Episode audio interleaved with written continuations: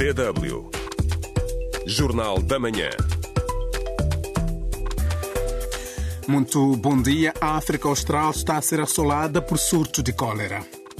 Enquanto não conseguirmos melhorar as condições de higiene e saneamento, continuaremos a ter desafios no tratamento de cólera. Em Nampula, norte de Moçambique, ativista político acusa a polícia de o ter raptado. A polícia sequestrou-me, por que, que eu digo isso? Quando a polícia levou-me, eu não tive nenhum mandado de apreensão ou mandado de busca. Fui privado e três dias sem comer. Nem a minha família não sabia onde eu estava. E na República Democrática do Congo intensificam-se os combates entre as tropas governamentais e os rebeldes do M23 na cidade de Sake, em Goma. São os temas de destaque nesta emissão de Jornal da Manhã da DW, com a apresentação de Amor Fernando e edição de Madalena Sampaio. Hoje é quarta-feira, 14 de fevereiro, por sinal, dia de São Valentim. Mais uma vez, bom dia e seja bem-vindo.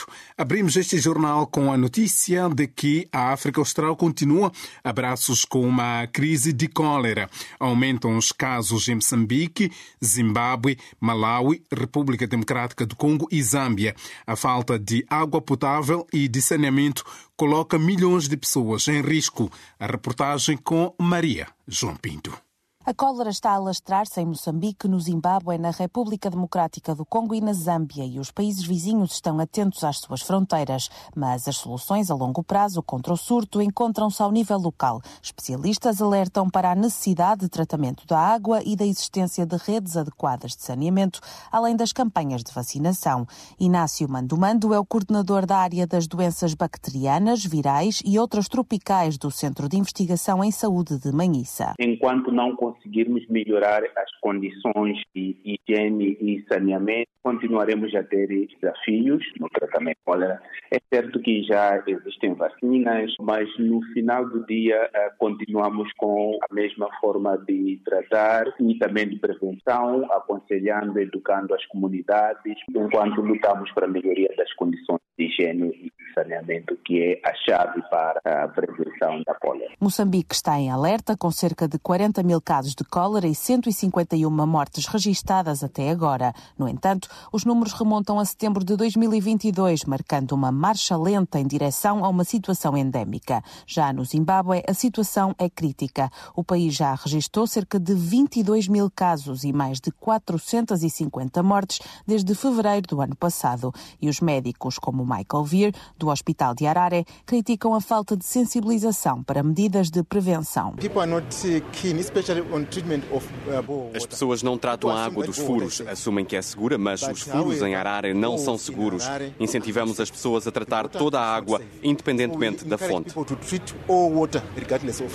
As autoridades sanitárias criaram 153 centros de tratamento da cólera e deram início a uma campanha de vacinação. No entanto, a escassez mundial da vacina cria dificuldades. Douglas Mombechora, ministro da Saúde e da Infância do Zimbábue, frisa que a vacina não é uma solução rápida para acabar com a crise. A vacina não é o fim da cólera, mas sim uma resposta temporária que deveria ser complementada com investimentos concretos no abastecimento de água potável. A República Democrática do Congo também se debate atualmente com um surto de cólera de longa duração. Apesar dos esforços em curso para reforçar a vigilância e a resposta à doença, registaram-se cerca de 300 casos na província de Alto Katanga desde o início do ano. Albert Tambo é diretor da Escola de Saúde Pública da Universidade de Lubumbashi, atribui o aumento de casos às condições gerais de falta de higiene. A conclusão é que a nossa água está de facto 52% contaminada, mas com salmonela e outros germes. Ainda não se registrou qualquer taxa notável de bactérias da cólera. Na Zâmbia, o início do ano letivo foi adiado pela segunda vez esta semana devido ao surto de cólera que já matou mais de 500 pessoas em 10 mil casos registados desde outubro. Já o Malawi conta apenas 58 casos até à data. No entanto, os especialistas pedem ao governo que atribua mais fundos a programas de água, saneamento e higiene e não descanse perante os números mais baixos de casos em comparação com os seus vizinhos. Em resposta à escalada da crise sanitária, os líderes da Comunidade de Desenvolvimento da África Austral comprometeram-se a aumentar o investimento em infraestruturas de água e saneamento na região. Maria João Pinto Pinto, DW.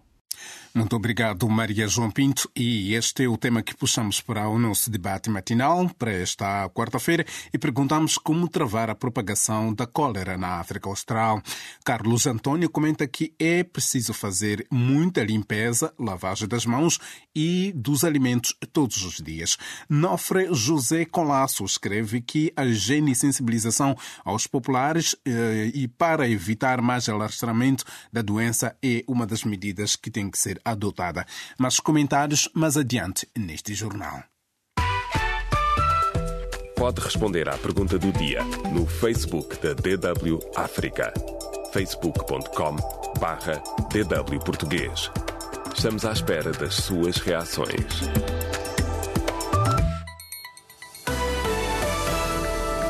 DW Notícias.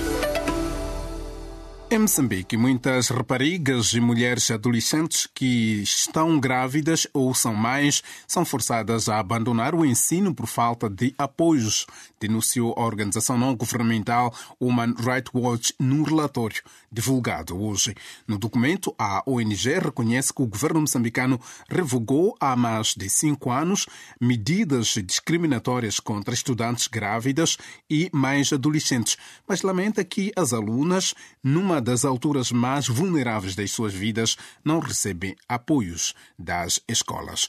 Ainda em Moçambique, há pouco menos de um mês para o arranque do recenseamento eleitoral para as eleições gerais de 9 de outubro, a Comissão Nacional de Eleições diz que o orçamento para a votação está em revisão. O orçamento do Estado, aprovado pelo Parlamento moçambicano, estima que a votação deste ano poderá custar cerca de 6,5 mil milhões de meticais.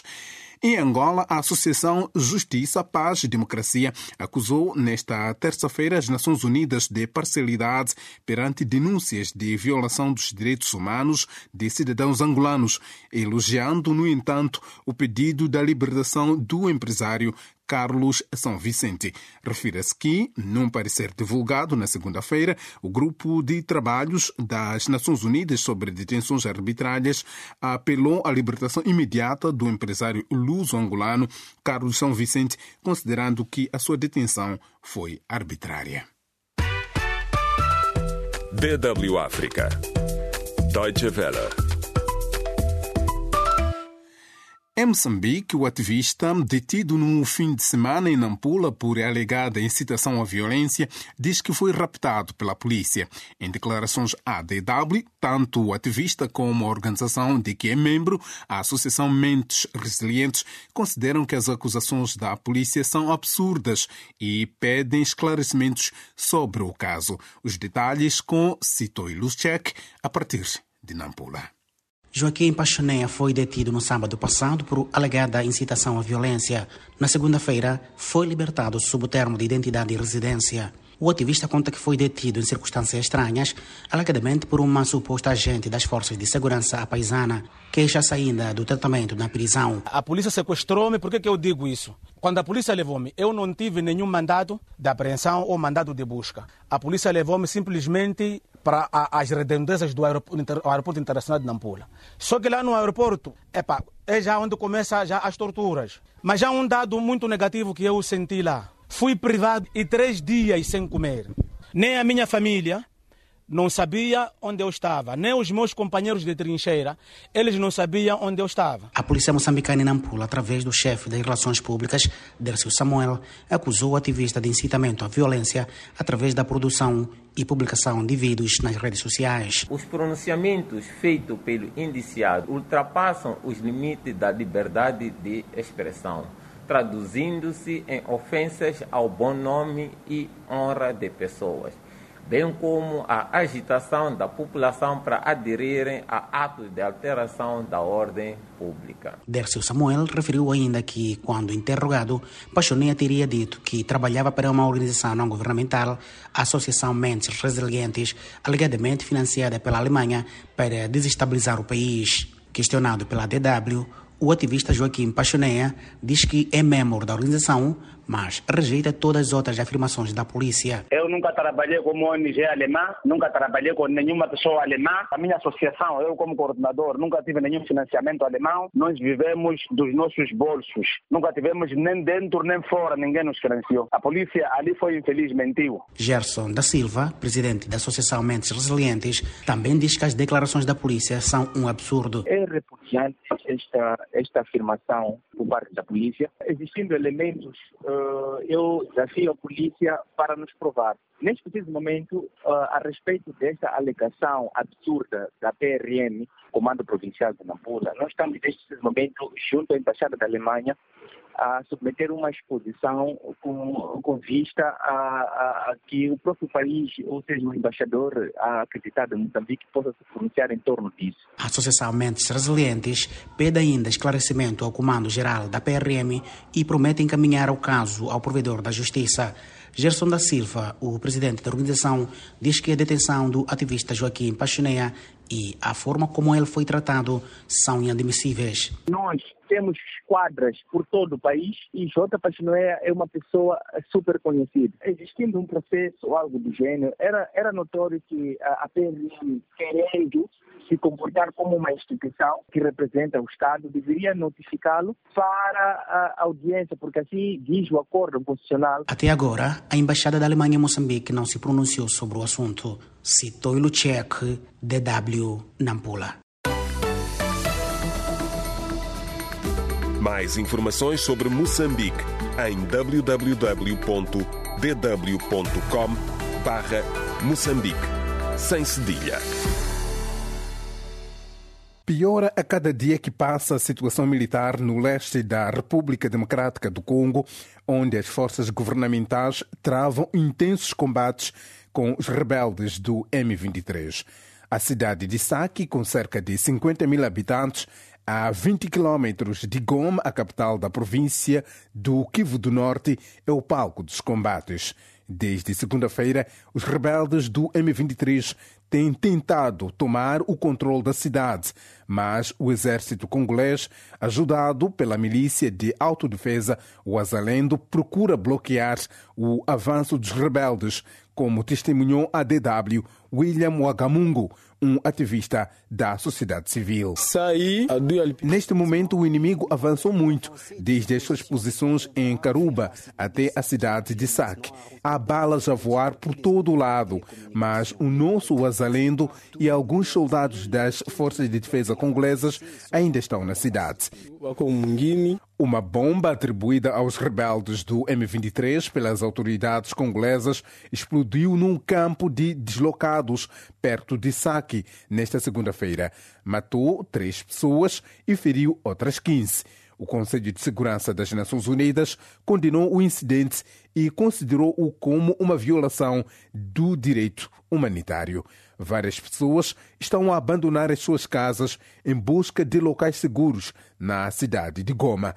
O ministro congolês de Defesa, Jean-Pierre Bemba, confirma a deterioração da situação em Saki e declara que tudo está a ser feito pelas nossas Forças Armadas para garantir que Saki e Goma sejam protegidas e que todos os territórios da República Democrática do Congo, como Rutshuru e Massisi, possam ser libertados. O chefe do Estado sul-africano, Cyril Ramaphosa, não ficou indiferente. Na segunda-feira anunciou que o seu país vai enviar 2.900 soldados como parte de um esforço conjunto da Comunidade de Desenvolvimento da África Austral, SADC, para acabar com os combates no Congo. O responsável pela defesa na República Democrática do Congo, Jean-Pierre Bemba, reage ao anúncio da África do Sul com satisfação. É uma mensagem de conforto e apoio às nossas Forças Armadas, aos nossos amigos de outras forças, a SADC, às empresas privadas que também estão a lutar e a quem felicitamos pela defesa do nosso território. Em Kinshasa, a capital do país, várias pessoas protestaram nesta segunda-feira junto aos escritórios da Missão de Paz da ONU no país, MONUSCO, às embaixadas dos Estados Unidos, da França, entre outras. Os nossos irmãos congoleses estão a morrer no leste. Dói-me o coração. Dói-me muito. Os americanos, franceses e toda a comunidade internacional estão a ver-nos a sermos mortos e não dizem nada. Por quê? Dizem uma coisa, mas praticam outra. Avisamos a comunidade internacional para não interferir mais nos nossos assuntos. De ne plus se mêler dans nos affaires. DW Notícias. Dou-lhe conta de que três pessoas morreram hoje e 12 ficaram feridas durante bombardeamentos russos contra a cidade de Seldov, perto de Donetsk, no leste da Ucrânia, disseram as autoridades locais. Os ataques russos atingiram nove edifícios de apartamentos, bem como o hospital da cidade, localizada a cerca de 20 quilômetros a oeste da linha de batalha, afirmou o Conselho Municipal de Seldov na plataforma de mensagens Telegram. Inicia hoje na capital etíope, Addis Abeba, o 44º Conselho Executivo que junta os ministros dos negócios estrangeiros dos Estados-membros da União Africana. Esta reunião antecede a cimeira dos chefes do Estado e de governos da União Africana a ter lugar no próximo fim de semana, que irá abordar a paz, integração regional e desenvolvimento em África. O presidente brasileiro Inácio Lula da Silva inicia esta quarta quarta-feira uma visita oficial ao Egito, onde irá reunir-se com o presidente do Egito, Abdel Fattah al-Sisi. Entre vários assuntos globais, os dois estadistas irão discutir sobre o conflito no Médio Oriente entre Israel e o grupo Hamas. Entretanto, eh, o secretário, dizia o subsecretário para os assuntos humanitários das Nações Unidas, Martin Griffith, alertou ontem que as operações militares israelitas em Rafah poderão levar a um massacre em Gaza e colocar as já frágeis operações humanitárias às portas da morte. Um apelo este que é feito diretamente para o governo de Israel, de que neste momento está a preparar um ataque a Rafah e o subsecretário das Nações Unidas para os assuntos humanitários voltou a avisar que as consequências deste ataque poderão ser perigosas e qualquer invasão terrestre a esta região vai colocar mais a situação muito frágil. O exército israelita, portanto, divulgou esta quarta-feira um vídeo em que diz que um, mostrar o chefe do grupo Hamas em Gaza, Yahya um, Sinwar, em fuga num túnel a 10 de outubro, três dias depois do ataque do movimento um, uh, islamita, dizia palestiniano, em Israel. E o porta-voz do exército de Israel, Daniel Agari, afirma que as imagens que foram mostradas na televisão prevê das câmaras de vigilância descobertas durante uma operação das Forças Especiais de Israel na faixa de Gaza. A Coreia do Norte voltou a lançar hoje vários mísseis de cruzeiro em direção ao mar do Japão, a sexta vez que Pyongyang testa armamento desde janeiro, disseram os militares da Coreia do Sul. DW Espaço do Ouvinte. Foi tema de destaque neste jornal de que a região austral de África está a ser assolada por um surto de cólera. E no nosso espaço do 20 perguntamos como travar a propagação de cólera na região austral de África. Para já, Rosário Intepa diz que os profissionais de saúde devem fazer um trabalho de base para a manutenção da higiene pública. Mas também, assunto de cólera, atualmente parece-nos que hum, a sua eclosão tem antecedentes vindos dos países mais ricos, escreve este nosso internauta. Lafu Balde defende que a higiene e sensibilização aos populares e pode ser um mecanismo viável para evitar mais alastramento da doença. E nós colocamos assim um ponto final ao Jornal da Manhã desta quarta-feira, hoje, 14 de fevereiro de 2024, com a apresentação de Emos Fernando e edição de Madalena Sampaio. Hoje, 14 de fevereiro, é dia de São Valentim. Para já, a todos os apaixonados, votos de um feliz dia. E eu volto numa próxima ocasião. Até lá, fique bem e fique na companhia da DW.